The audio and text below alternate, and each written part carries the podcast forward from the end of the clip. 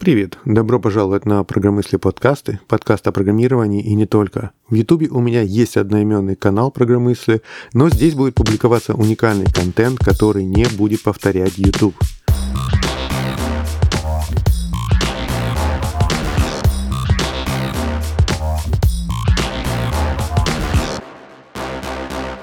Сегодня я решил затронуть тему, которую уже обсуждал на YouTube-канале «Программысли». Программисты больше не нужны и им платят копейки. Это было давно одно из первых видео, которое стало достаточно популярным. Далеко не самым популярным, но для моего небольшого канала все же это был достаточно большой успех. Видимо, эта тема оказалась интересна тем, кто хочет сейчас войти и войти в IT, как это ужасно звучит, войти в IT но такой уж язык. И думает, сможет ли он найти работу через три года и будет ли она еще актуальна через 10 лет. Мое мнение, программисты будут нужны через три года и даже через 10 лет. Я страшилки про то, как программисты уйдут в прошлое, слышал за свою карьеру много раз. Это как страшилки про падение биткоина и его полную смерть. Возможно, когда-то это и произойдет, но мы еще не дожили до этого момента. А вот последний последнее падение, которое вот произошло буквально недавно, да, это какая-то коррекция. Да, те, которые зарабатывают на биткоине, сейчас трясутся. Ну, посмотрим, умрет он или нет. Будет страшилка о окончательной смерти этой валюты или нет. Мне кажется, нет. Мне кажется, все еще восстановится, еще все вернется. Увидим. В YouTube я выкладывал видео уже около двух лет назад, и за это время мы столкнулись с пандемией. Microsoft выпустили подобие искусственного интеллекта GitHub Copilot для Visual Studio Code. И много чего изменилось в мире и в IT, но программисты все еще нужны, и по зарплате я не сказал бы, что им платят копейки. То, что сделали Microsoft с искусственным интеллектом, на мой взгляд, все еще далеко от того искусственного интеллекта, который способен заменить программистов. Как написано написано самими Microsoft, это парное программирование. А я бы назвал это просто помощником, пока из того, что я видел. Если честно, я пока не вижу серьезной конкуренции со стороны машины. Нас уже много раз пугали, что программирование становится слишком простым и доступным, поэтому программисты скоро не понадобятся. Когда появилось визуальное программирование, оно не смогло лишить программистов работы. WordPress и различные конструкторы сайтов также не смогли лишить нас работы. Да что там говорить, даже пандемия не смогла победить код, по крайней мере, пока. Конструкторы сайтов смогли заменить программистов на самых базовых вещах. Если раньше для домашней странички какой-то парикмахерской домашней приходилось идти к сыну соседки, который умел собирать компьютеры из запчастей, купленных в ближайшем магазине, то теперь собственный сайт может создать в различных конструкторах кто угодно. Таким образом потеряли работу программисты, только ты ж программисты и начинающие. Если раньше можно было выучить HTML и уже начать что-то делать для соседей, то теперь нужно знать еще JavaScript, CSS.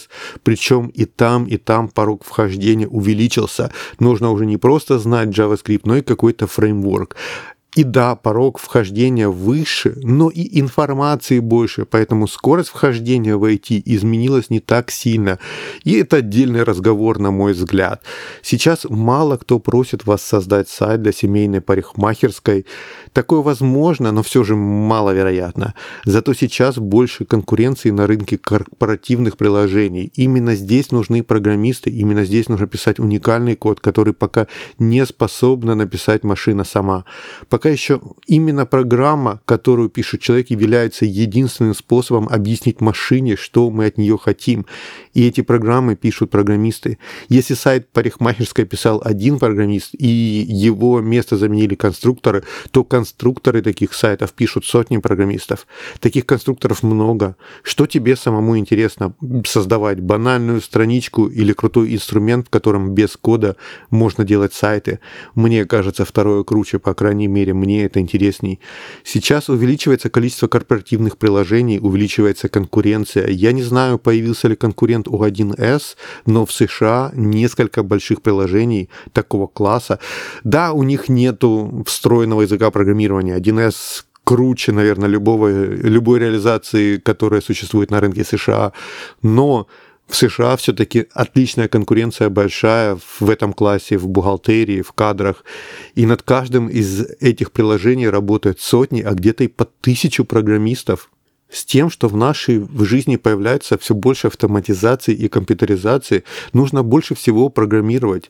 У меня дома умный дверной замок, лампочки, умные колонки. Везде есть код, который писали программисты. Количество кода в автомобилях растет, и все больше умных телевизоров и устройств то, что сейчас происходит чипокалипсис после пандемии, не хватает э, чипов, показывает нам, что код и чипы есть везде, и автомобили, я не знаю, как в других странах, но в Канаде реально количество автомобилей, доступных пользователям сейчас, ну, потребителям, не пользователям, пользователя автомобиля, наверное, прозвучало странно, но потребителям на рынке не так много доступно автомобилей. Вот мы вчера ездили, смотрели сыну машину надо, ему 18 лет, уже есть права, и необходима машина, смотрели что-нибудь самое дешевое.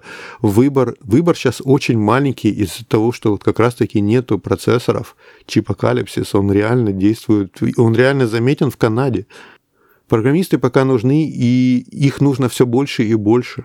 Конечно, когда-нибудь мы дойдем до предела, но я пока этого предела не вижу. Мы еще не достигли, мне кажется. Это еще в будущем. Дело в том, что труд программиста изменяется. Если раньше мы работали руками в поле, то сейчас мы создаем инструменты, которые используют другие, те, кто работает в поле. Нашими инструментами они работают и создают результат.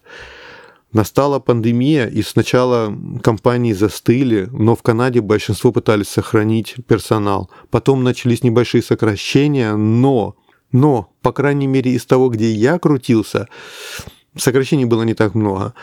А потом начался рост. Все больше компаний стали уходить в онлайн, и все больше пошел спрос на программистов. Сейчас рынок достаточно перегрет, и спрос на самом высоком уровне за последние 10 лет. С точки зрения оплаты труда, моя зарплата постоянно только растет. Вот сколько лет я работаю в IT, она постоянно растет.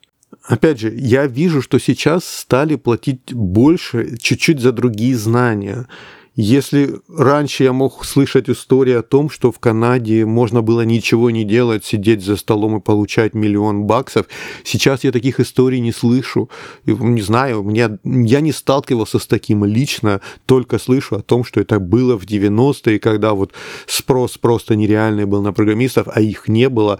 Платили людям, которые реально могли собрать только компьютер, а не писать код, и сидели за огромные деньги чисто в штатном расписании. Сейчас я такого не вижу. Я вообще никогда этого не видел, если честно.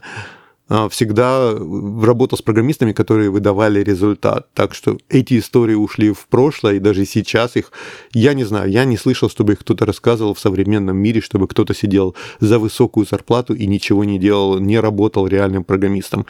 Возможно, где-то еще есть компании, где можно сидеть и получать деньги ни за что. Но я такого в реальности не вижу.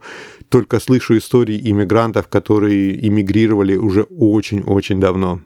Если кратко завершить тему, то программисты все еще нужны не только своим родителям или женам, если они женаты, конечно же, а чтобы жениться, нужно хотя бы иногда выходить с компьютера и гулять где-то видеть мир. Но это отдельная, наверное, история. Куда-то меня понесло. Если программист не только играет в игры, но еще и создает код, он нужен не только своим родителям и женам, но и IT-компаниям, да и не только IT, всем компаниям. Как я недавно сказал, код есть везде. В умном замке лампочки умные, колонки, чайники, кофеварки. Везде практически используется код, и количество кода пока только растет, и программисты будут нужны еще долгое время. Я считаю, что мы не достигли того предела, когда э, мы достигли какого-то пика, что дальше пойдет на спад, и нас будет заменять Microsoft Copilot или кто там, я не знаю, AWS выпустит что-нибудь подобное или Google. Возможно, возможно, когда-нибудь эти Copilot и помощники будут делать нашу жизнь настолько эффективной, что количество программистов можно будет сокращать и за счет искусственного интеллекта один человек сможет выдавать больше результата.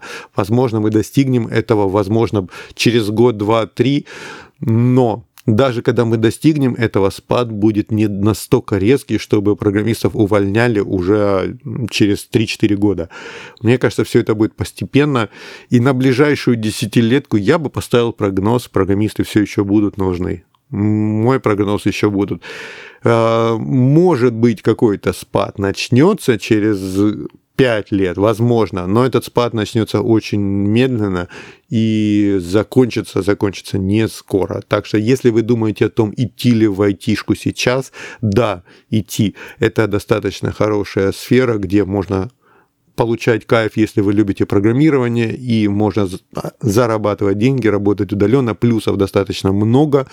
И никакой э, перспективы смерти этой отрасли на ближайшие 10 лет я не вижу. Прав я или не прав, наверное, покажет время. На этом все. Я перезагрузил подкасты программысли и попробую хотя бы раз в месяц выкладывать какие-то мысли.